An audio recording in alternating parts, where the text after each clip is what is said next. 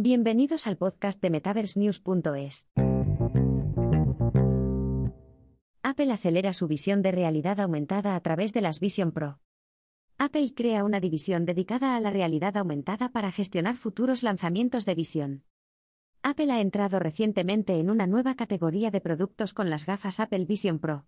Es algo nuevo para la empresa, y parece que está adoptando un enfoque diferente con este producto. Según Mark Gurman, a través del último boletín Power On, Apple ha creado una división dentro de la empresa para gestionar las Vision Pro y otras partes del ecosistema en el futuro. Esta división se llama Vision Products Group, o VPG, que es una nomenclatura totalmente nueva para la división. En realidad, ha existido desde 2015 como Grupo de Desarrollo Tecnológico o TDG, y se le ha cambiado el nombre recientemente para reflejar de qué se encargará el grupo. Vision Products Group es una división autónoma dentro de Apple. Gurman compartió algunas ideas interesantes sobre la división y cómo se diferencia de lo que hemos visto en Apple.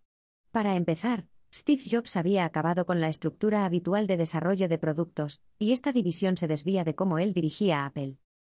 Por ejemplo, Apple no tiene divisiones dedicadas al desarrollo de sus mejores iPhones o del iPad, sino que tiene equipos más amplios que se ocupan de distintas partes del desarrollo de todos los productos. Sin embargo, con el grupo de productos de visión, las cosas son diferentes.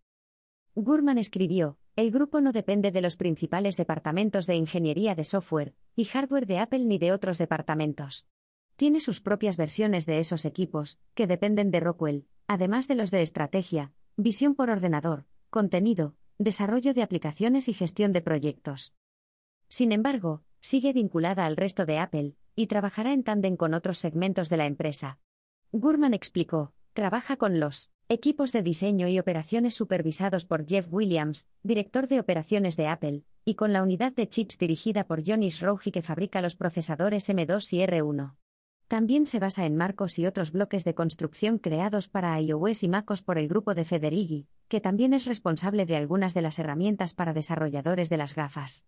Y recibe ayuda de la organización principal de hardware.